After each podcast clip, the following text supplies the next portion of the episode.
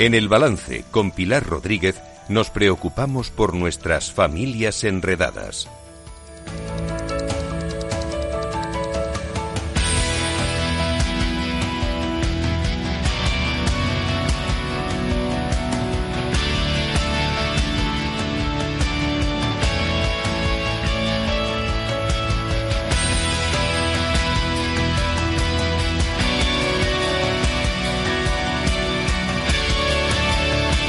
Pilar Rodríguez, muy buenas noches. Muy buenas noches. Este martes, martes de familias enredadas aquí en nuestro en nuestro balance en esta última media hora del programa. Eh, vamos a hablar de la felicidad y de las nuevas tecnologías. Bueno, la felicidad a nuestros chicos, a nuestros chicos. Bueno, y de las nuevas tecnologías que nos de pavo, es, amplio. Eh, y, tenemos invita y tenemos pues invitada, ¿no? tenemos, una invitada que además es eh, eh, una pepita de oro porque se llama Lecina Fernández, es psicóloga clínica y está especializada en psicología de la ilusión. Y ah. como estamos hablando de, oye, siempre estamos demonizando, bueno, demonizando siempre aquí no, pero me refiero, hay mucho debate acerca de todos los riesgos, de todo. Vamos también a dar la parte positiva. La parte positiva, pero bueno, en general, a ver qué podemos llevar o a ver qué nos sugiere esta profesional que sabe mucho sobre la ilusión y sobre la Pues la saludamos. Lecina, muy buenas noches. Hola, muy buenas noches, ¿qué tal estáis? Eh, pues encantados de hablar contigo, de saludarte y de poder comentar este tema contigo y con Pilar, porque es verdad que, a ver, no desde un punto de vista negativo, pero siempre nos fijamos en, los aspectos pues más eh, problemáticos que pueden tener las redes sociales, en la exposición a los riesgos que tienen los menores, pero también es verdad que, eh, que al final la tecnología pues también tiene un lado bueno, tiene muchos lados buenos, no uno, tiene muchos lados buenos, ¿no? También, y, y, también aportan una de sus dosis de, de, felicidad, que es lo que hemos llamado aquí en el programa hoy, ¿no? Sí, ¿Eh? eso es. Eso es. Entonces vamos a ver cómo podemos eh, llevar a los padres esta, esta, este enfoque, ¿no? Es desde un ángulo más positivo con todo lo que aporta, aparte de lo que ya sabemos, que sí conecta con mucha gente, pero como estamos hablando de menores y de adolescentes, eh, yo sí me gusta mucho conocer un poco eh, el enfoque de Lecina. En, en este asunto, con las tecnologías y los menores y las familias. Pues Lecina, dinos. Cuéntame, a ver, pregúntame lo que quieras. Bueno, pues un poco. así. De eh, todas formas, gracias ¿eh? por, por pensar en mí y además por tener la oportunidad de dirigirme a familias, que me ha dicho Pilar, que era con familias que yo sí, sí, sí, sí. tiempo atrás he trabajado con ellas y es que me parece importante, no fundamental, esencial, el que las familias estén en el ajo, como se suele decir, estén desde dentro conociendo tanto los problemas como la parte positiva y sobre todo conociendo a sus hijos. Eso me parece lo más importante. Así que desde aquí quiero saludar a todos y dar las gracias por estar ahí. Muy bien. Pues mira, vecina, sobre todo a mí me parece muy importante la parte eh, de los chavales, eh, de los chicos, mm, es decir, la percepción que tienen ellos de la felicidad, eh, qué les ilusiona, por qué ven en, en, la tecnología como, bueno, mm, sabes tú, que aunque sea esa felicidad falsa, ¿no? Ese alter ego del que hablan, ¿no? Que, que, pueden encontrar en, en, las redes sociales, en Internet. Eh, ¿cómo, ¿Cómo pueden, esa, mm, qué, qué componentes, tú que conoces el tema en profundidad de la ilusión, que realmente la ilusión para mí me parece que es que está muy vinculado también con la felicidad, ¿verdad? Entonces, eh, ¿qué, ¿qué, podrías aportarnos, ¿no? Mm, eh, a este, un poquito a este, a este tema. ¿Cómo lo pues perciben ellos? ¿Cómo, cómo, cómo ves tú que, que ellos perciben? es un tema muy amplio y eso que acabas de decir es importante, lo de la percepción. Y claro, es que cuando hay un problema o cuando hay una cosa nueva, lo primero que nos tenemos que preguntar cuando hacemos un análisis es qué es. ¿Sabes? Entonces, ¿qué, ¿qué son las tecnologías en este momento? ¿Qué es lo que tienen en las manos los adolescentes hoy o los niños? Y por otra parte, ¿qué es la felicidad? Porque si no sabemos ya de dónde partimos, es mucho más difícil luego saber, pues, digamos, entrar, ayudar, cambiar hábitos, es muy difícil. Entonces, de entrada sería ya para los padres qué es, porque nos acostumbramos a que llevan en la mano ya el, digamos el apéndice este ya que se ha convertido más como si fuera un dedo más de, de las manos de, de todos, ¿eh? Niños, adolescentes y padres y, abuelos. todos van con el teléfono en la mano. Entonces, claro, educar a los niños en, en el no, cuando donde miran todos llevan el teléfono en la mano, eso ya es, difícil. Es complicado. Y luego, ¿qué es? Lo que habéis dicho antes. ¿Qué consiste? ¿Para qué sirve? ¿Qué pueden hacer con ello? Porque cambia muchísimo. Ahí hay desde, mm, digamos como mm, desde la esclavitud con el teléfono a que eh, el teléfono o las redes se convierten en una proyección de ellos mismos hacia proyectos que les pueden gustar. Es verdad que hay niños, adolescentes, que están haciendo sus propios TikTok, sus propios canales del tema que les gusta y entonces es totalmente diferente eso que se convierte en un proyecto de dentro de ellos afuera a cuando se está utilizando al revés, de fuera hacia adentro y además solos sin una persona adulta que pueda orientar. No sé si con esto Sí. Eh, no, no, eso es muy importante lo que ha dicho, porque además has comentado muy bien el concepto de la felicidad. Yo creo que sí, que esa es una de las claves, al menos. no la clave única, pero sí es una de las claves. O sea, entender, o sea, de alguna forma en la educación, a nivel eh, centro escolar, centro educativo, a nivel también familia, yo creo que es importante educar también, eh, es decir, en qué es la felicidad, ¿no? Porque si yo entiendo la felicidad como que me tienen que validar o sea, cuando publico, cuando tal, entonces, es decir, estoy basando en unos criterios, eh, es decir, que, mm, a ver, que realmente posiblemente no me lleven a ser feliz. Entonces, yo creo que anclar de alguna manera eh, otros criterios mucho más realistas, no con expectativas tan altas, ¿no? Eh, no los adolescentes sobre el físico y sobre todo, ¿no? Es en realidad esa autoestima que basan tanto los likes que dan y demás. Yo creo que sí que es importante ahí, es decir, eh, realmente mm, pararnos un poquito en el concepto de la felicidad, ¿no? Es decir, y, que me ilusiona a mí, ¿no? Con ese apéndice, como tú dices, qué es lo que me ilusiona, qué es lo que me transmite. Yo sí que creo que esto es muy importante. Fíjate tú, yo creo que hay una parte importantísima, un componente que tiene lo que son la tecnología en general, y uno es el impacto emocional que produce. Y en los chavales que son más vulnerables, pues muchísimo más. Claro, yo creo que ese impacto emocional es un potenciador de todas estas cosas que estamos, eh, eh, eh, es decir, hablando, ¿no? No sé qué, qué, te parece, pero yo sé, me consta que tú trabajas mucho la parte emocional también, ¿verdad? Con las familias y con los hijos, ¿verdad?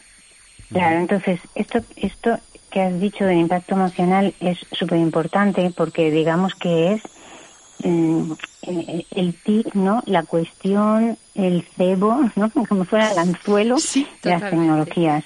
Porque como ya no nos ya no nos hemos preguntado el, el qué es y para qué sirven, porque directamente es entrar para mostrarme, ¿no? Pues he dicho que claro, está cuando es un proyecto es de dentro de mí hacia afuera lo que quiero hacer y construyo y en cambio cuando se usan las redes como se están usando en este, más de, ¿no? de esa parte negativa que estamos diciendo resulta que es lo que habéis dicho de em, es de fuera hacia adentro.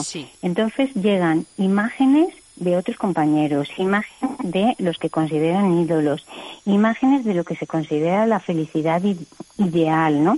Y claro, llega todo de fuera hacia adentro, como si fuese casi una imposición ese tipo de felicidad.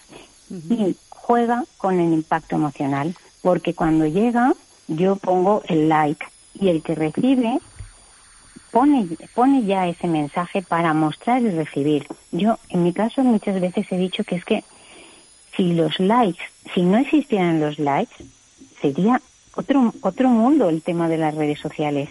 Porque el like en psicología se llama un refuerzo positivo y además es inmediato. Eso es. Y se asocia directamente a la felicidad. Claro, si nos vamos al concepto que estábamos diciendo antes de felicidad, ¿qué es para ti la felicidad?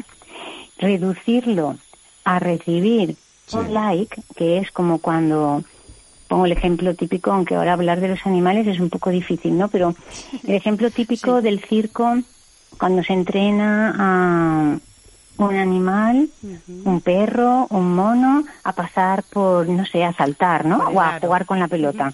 Inmediatamente se da un caramelo. Un caramelo es eso, el refuerzo. Entonces, la diferencia que tenemos los seres humanos es que la felicidad sería ese proyecto de poder saber coger y saltar el, el aro o la pelota, eso de que yo soy capaz de hacer eso y me sale bien y me esmero, a la diferencia de que la felicidad se centra en recibir el caramelo.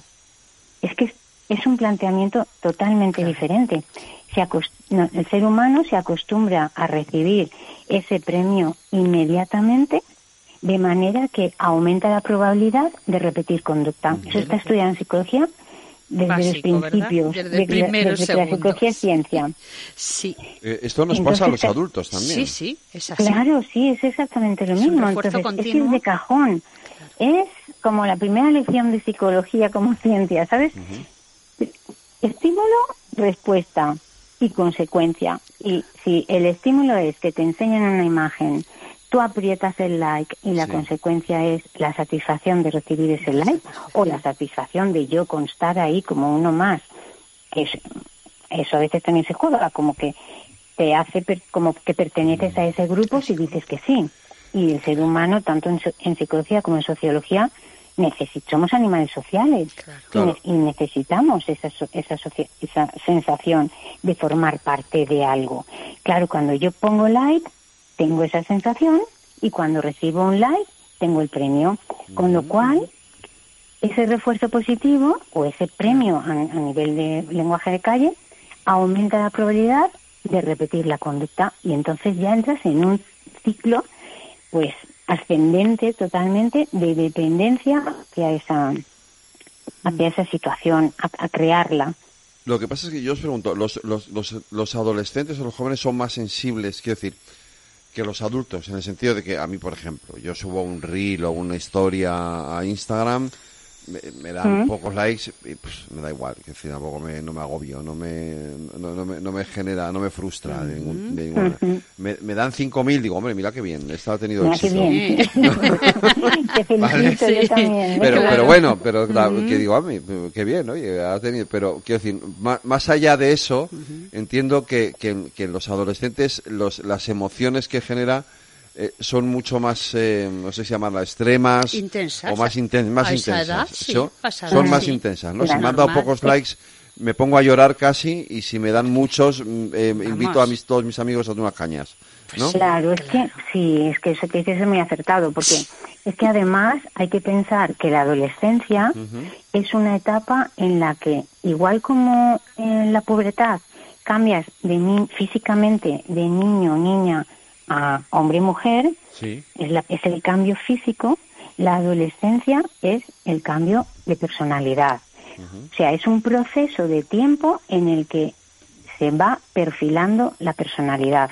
Eso es. Ahí Con está. lo cual, a diferencia de ti, cuando tú pones algo en Instagram eh, tú- y tú ya tienes más o menos pues un rol, una, una identidad, una seguridad, lo que tú has dicho, que me ponen menos y bueno, pues vale, no es lo mismo que si me ponen 5.000, Claro. pero se queda ahí porque tú ya tienes tu imagen, tu perfil Claro, hecho contigo mismo, que puedes estar más a gusto o menos, pero Sí. lo tienes, ¿no? Sí. Y, y puedes recurrir Sí. y sabes a dónde para, para si quieres mejorarlo. Pero claro, es que el adolescente está como mm, en pañales todavía en nivel de personalidad, con lo cual es más vulnerable Más por eso. vulnerable. Eso, más porque vulnerable todavía no, tiene identidad, claro, es que todavía no tiene una identidad Sí. perfilada, Claro. marcada, ni sabe muy Sí. bien, igual te gusta, no sé, pues te pongo Por ejemplo, lo de los amigos, por lo por ejemplo, del vestir, ¿no? Los que amigos. igual te gusta Los un amigos. estilo Sí. y que hay por, mm, por ejemplo, Eso que se llama- eso que ahora la llaman el outfit, las ¿no? deportivas, Sí, eso ¿no? El vaquero roto. Todo Pero es que eso, luego claro. también me gusta otro estilo y entonces ahora yo qué sé de si, me- si, si también me gusta llevar una chaqueta, por ejemplo, ¿no? Ya. Un blazer, por ejemplo. Estoy pues esto de, pues no tengo claro y esas Y me dejo, refuerzos me- que vienen de Me fuera dejo llevar. Y me dejo llevar por lo que opinan los demás de, de- Claro. subo esta foto con esta blazer y si no les gusta no me la compro Sí, y y a, mí, a mí me puede encantar pero si todos los que los que Mm. esto no me dan like Pues entonces eso no me que la no compro guay. ¿no? Eso es, O, que no o que guay. tus amigos en este momento visten más de la otra De otra manera, o visten de esa, porque le- en esa etapa tú piensas que pasan de el entorno familiar como único punto de referencia Ya. Al entorno social. En ese proceso de adolescencia ya estás en el entorno social y es muy importante. Entonces Claro. la mimetización con el grupo Es da importante. seguridad. De Si hecho, te das cuenta y ves pandillas de, pues eso, de 14 a 15 años, 16, mm, es que a lo mejor van peinados Claro. prácticamente iguales, el mismo Claro. corte de pelo, Claro. Si van con me lo vas a contar a mí. Que tiene José La sudadera. Mira, estoy de los cortes de pelo. No sabes hasta qué punto estoy de lo del corte de pelo. O sea, ¿Por qué lo dices? Porque Por yo tengo, un, hijo, yo tengo un niño de 17 que está todo el día mirando cómo le queda este u otro corte de pelo, lo el flequillo. claro. Claro, Básicamente, es que el corte sí. de pelo ahora mismo es Claro, mm, fundamental. muy clave. fundamental. Pero esto no me pasa, yo no, Claro. yo no he pasado por eso. Sí, pero ellos sí. Tendrías otra cosa en Sí, ese momento. Claro, todos No, no sé. Sí. Entonces, fíjate tú que, eh, eh, hablando de este tema de la percepción de los jóvenes, fíjate tú que hay estudios de percepción y felicidad, de cómo lo perciben, y hay, hay, hay un estudio que además eh, eh, o sea, concluía que realmente ahora los adolescentes son más propensos a afirmar que, eh, eh, que se sienten mejor. El 25% afirma sentirse menos solo con las redes sociales, internet y demás. El 16 menos deprimido, el 12% menos ansioso, el 18% con más ¿Tú autoestima y el 21% más popular. Esto es de Common Sense. Entonces, es decir, está claro que esto es un lema mío, un hashtag, ¿no? Compartir es vivir. Está claro que, es decir, ellos se sienten mejor, me refiero, por esa, es decir, peculiaridad de la adolescencia, de socializar, ¿no? El hecho que estén socializando con otros ya les hace sentir como mucho más. De ahí yo creo que, bueno, que aunque fue una muestra, creo que fue con 200 eh, alumnos de Valencia, españoles y tal, que sacaron esto, pero sí que, sí que es curioso. Yo creo que es, vamos a ver, esa percepción que ellos tienen, lo que habla el estudio es de la percepción que tienen ellos, no de que esto sea real, pero así es como decían que se sentían, ¿no? Pero realmente, es decir, eh, em, es importante, ¿no? Eh, es decir, porque fíjate tú, se han hecho estudios y cosas de estas. Por ejemplo, el barómetro de opinión de la infancia de UNICEF en 2021, pero ahí era diferente, porque como había venido el COVID, realmente preguntar si se sentían bien con las redes sociales, claro, imagínate, después del 20, de, en plena pandemia, pues decir que eso, pues sí que era como un respiro, ¿no? Entonces, pero el barómetro ese de UNICEF también indicaba, pues eso, que realmente, que concluía que las redes sociales que tenían cada vez más peso, y fíjate estamos en 2023 y se confirma efectivamente. Entonces, yo eh, te diría, eh, ¿por qué siempre, mm, es decir, están felices los chavales con las redes sociales, con Internet? Mm, así, no sé, a lo mejor ese ego virtual del que hemos hablado así un poco inicialmente que tienen ellos, ¿no? Eh, es decir, ¿qué, qué, qué les puede, no sé, mm, cómo les puede, eh, a ver, qué pautas podemos dar a los padres eh, con respecto a esa felicidad que creen ellos también, pues bueno, estar sintiendo con, con estos likes de los que Porque, hemos es una, eh, porque realmente es una felicidad, di- diríamos que efímera, ¿no? efímera, adulcorada, sí, pero me ha llamado la atención, digo, voy a decir a Pilar que repita otra vez los porcentajes, porque me ha parecido que era un 20%, un 25% menos solo. Afirma sentirse menos solo. Menos, Sí. Pero claro, fíjate, el 25%, el otro 75%, Será que se siente solo. o sea, están, o, o por lo menos mm, nos hace pensar esto, ¿no? O sea, esto Parece era- un estudio como que bus- eh, es como lo que habíais dicho de hablar de lo positivo y lo negativo. Entonces, un 25% menos solo. Eh, claro, a mí esas cifras me parecen muy pobres, ¿no? 25%, porque el otro 75% ¿qué pasa? Sí, claro. Menos deprimido el 16%. ¿Y qué pasa con el otro 84%? O lo que sea, que ahora lo he calculado, sí, 84, ¿no? El 84% mm, es muy poco. Sí. Es como que querían sacar lo positivo, me da impresión. Claro, claro. Ahí los estudios, eh, efectivamente, a veces pues quieren sacar eh, realmente, es decir, lo enfocan, ¿no? Para lo mejor. sí, porque eh, no, es lo positivo, sino sacarle ahí como si fuese un poquito a vender las redes, ¿no? Porque sí, un poco sesgado, tal vez. Mira, esto me pues recuerda que en un artículo, en un artículo, pero de, creo recordar que era en el País Semanal hace ya mm, también mucho tiempo, ¿eh? Tanto que no me acuerdo de quién era la psicóloga. Pero cuando salió todo el tema de Internet y la posibilidad que presta Internet y las redes sociales, esto sería pues, pues por, estaba más o menos con el 2000, ella hizo en un congreso habló de eh, lo bueno que era esto, ¿no? Porque iba a acercar a todas las personas, independientemente de la distancia física que tuviesen, iba a haber más contacto con la gente, iba a poder tener más conocimientos. Lo vio fenomenal. Y el artículo hará unos 5 o 7 años, en, en, en un congreso volvió a aparecer ella a pedir perdón a disculparse claro. porque había dicho eso en el principio del año del milenio, ¿no? Y, y la práctica, lo que en teoría parecía que nos iba a acercar y en este sentido a ser beneficioso para el ser humano y por tanto mejorar la felicidad, resulta que con el tiempo, en la práctica, se ha visto que es al revés. Que es al revés, Aísla, claro este refuerzo positivo que hemos usado se van centrando cada vez más en hacer esa conducta y van dejando y abandonando las suyas, sean de responsabilidades como por ejemplo los estudios o participar en casa en las tareas o incluso sus propios hobbies, los están dejando para estar pegados ahí en, en las tecnologías, en Internet, en las redes sociales, etcétera, etcétera. Y fíjate qué curioso, ¿no? Que, que se disculpase porque habían visto que el proceso había llevado por un camino que no habían imaginado. Y ahora todavía es más grave. Estuve yo justo antes de la pandemia en un congreso sobre realidad virtual para relacionarlo también con el tema del impacto de las emociones en las personas y tal. Yo iba desde ese punto de vista.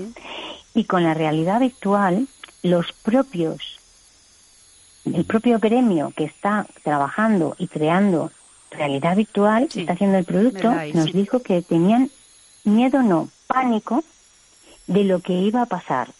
Y lo que iba a pasar era que ellos calculaban que dentro de 20, 25 años, o sea, ya debemos llevar unos 10 o así, o sea, dentro de 15, decían que ni ellos mismos sabrían diferenciar la realidad de la ficción. Entonces, eso en la vida, si en los adultos ya puede ser problemático, además no poder, que ya existe, que tú puedes tener una videollamada con una persona y no es esa persona, tú estás viendo a tu amigo, lo ves y, escuchas su voz y resulta que, no, es, tu amigo, imagínate eso con niños y adolescentes. Claro, claro. Claro, pues eso tiene que ver mucho también con las imágenes de, bueno, que ya sí que ya hablaremos el próximo día, el día 24 que viene una persona, sí, de inteligencia, el tema de los niños, esos tan jovencitos de 11 años, pues mira, es que la educación es súper importante precisamente mm. para que eh, el buen uso, sobre todo las tecnologías no son malas, lo que malo es el uso, entonces, eh, es decir, precisamente para qué lo voy a utilizar yo, pues para mm. expresarme, para comunicarme, como apoyo para cualquier trabajo, como apoyo para también para distracción, ¿por qué no? Como creatividad, para potenciar la creatividad, para tener mayor dominio y habilidades en algunas cosas a través de juegos o tal, pero compatible con, es decir, un contacto con tu realidad, efectivamente. Entonces, un poco la educación enfocarla por, por esa línea, me refiero, pero claro, esto es mucho pico y pala, pero es que, mm, mm, pero esto desde, mm, desde cero, es decir, desde que piensas en el colegio, eh, eh, o sea, eh, compartiendo eso, es digamos un, un, a ver, como digo, unificando, que no me sale la palabra, unificando un poco los criterios con familias y un poco la línea de trabajo, porque yo creo que hay que planificar una línea de trabajo. No se trata de ir un día al, por ejemplo, voy al centro, doy una una doy un taller, ¿no? A los chavales adolescentes ya, no. Estas cosas yo creo que tiene que haber personas entendidas, Diario. especialistas. Mm. No te digo que sean los profesores, porque igual ya tienen demasiado el equipo docente, pero sí que debe estar Somos esto, todos. ¿verdad? Todos, Efectivamente, sí, sí, sí. todos y debe estar, además de transversalmente con los profesores, pero sí a lo mejor una, pues, a ver, unas acciones eh, formativas, educativas, como las queramos llamar, es decir, más de, pues más, eh, un poco más intensas. Intensas me refiero a la Sí. frecuencia, ¿no? Que tiene ¿Y que todos? estar efectivamente, porque si no, no llegamos, no llegamos. Los chavales llegan con 12 años, los que más aguantan, entregan a los 14 años los móviles y resulta que, mm, claro, es que entonces viene, y espérate ahora con la inteligencia artificial, como tú has dicho, entonces ya es que no estamos preparados. O sea, los padres, ahora los adultos, padres y no padres, no estamos no están preparados para entonces no estamos preparados para lo que teníamos ahora nos entra otra cosa encima Nueva, mucho más potente sí. y eso claro entonces es muy bueno sí pero realmente hay mucho trabajo pendiente que hacer Es bueno, pero tiene que estar como un área más de nuestra vida, efectivamente cubriendo toda la vida. Lo Y cubriendo ese toda la es vida. el problema sí. que está, está empezando a pasar. Fíjate que en los países nórdicos ya este año, este curso, ahora no me acuerdo quién era, si era Finlandia o Noruega, no me Han acuerdo. quitado los ordenadores de las clases. Han quitado los ordenadores, Sí, ¿verdad? era ya no Suecia, los móviles, era, sino los ordenadores. no sabía fíjate Sí. volver otra vez sí. al papel, Al papel. y volver otra vez a la práctica directa de educar, de aprender con las manos, con el profesor y con el habla, porque estamos perdiendo además el lenguaje, que Hombre, eso ya es sí, sí. mm, Sí. peligrosísimo, claro. Y la- somos los últimos, los españoles, en la capacidad, en la comprensión lectora de Europa, en último lugar. Fíjate Pues, eh. Virginia y Pilar, se nos ha pasado Pues, la media hora rapidísimo. sí. como pues venga, pues Ha decía sido un placer. que se puede hacer. Sí. Muchísimas hacer, gracias. puede placer, votar. Lecina, haberte escuchado y haber colaborado en esta. Y a mí lo mismo digo hacia Os vosotros. agradezco noche. mucho a las dos. Un abrazo, Muchas cuidaros. gracias. Un abrazo, Adiós, hasta un luego, abrazo, chao. adiós.